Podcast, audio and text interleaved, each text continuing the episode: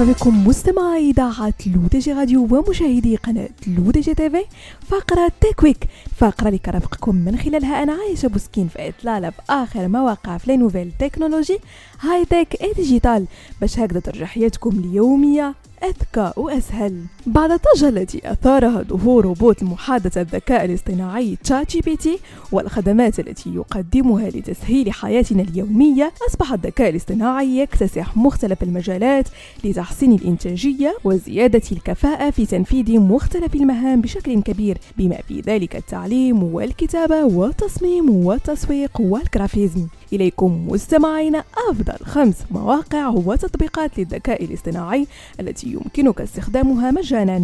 أولا Midjourney وبرنامج ذكاء اصطناعي تم إنشاؤه بواسطة مختبر أبحاث مستقل مقره سان فرانسيسكو. يمكن للبرنامج توليد صور واقعية للغاية أو حتى صور خيالية بطريقة سوريالية بالاعتماد على الوصف الذي تقوم أنت بكتابته. وللاستفادة من خدماته عليك أولا إنشاء حساب على Discord. ثم الانتقال إلى موقع Midjourney قم بإنشاء حسابك وانتقل بعدها إلى Midjourney Discord من هناك يمكنك الدردشة مع الذكاء الاصطناعي لصناعة الصور التي ترغب بها.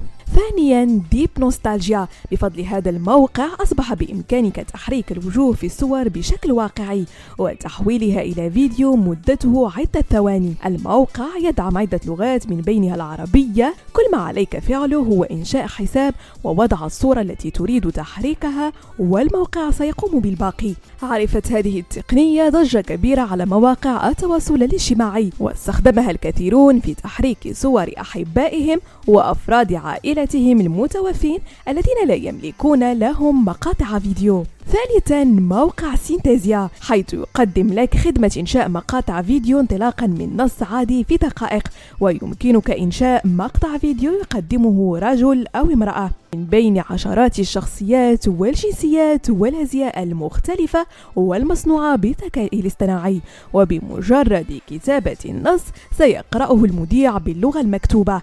الخدمة مجانية من الموقع ومحددة بعدد من الشخصيات والكلمات في كل فيديو ويمكنك شراء الباقة الكاملة مقابل اشتراك شهري لمزيد من الميزات. رابعا فايرفلايز مساعدك الشخصي في الاجتماعات. فإذا كنت تواجه مشكلة في تتبع ما يقوله زملاؤك في الفريق أثناء اجتماعات الفيديو فهذه الأداة تساعدك على تسجيل جميع المحادثات والنقاشات أثناء الاجتماع ونسخها والبحث عنها وتحويلها إلى نصوص. خامسا وأخيرا مستمعين بودكاست أدوب. يمكنك التخلص من الضوضاء والصدى في مقاطع الصوت وتحسين جودتها.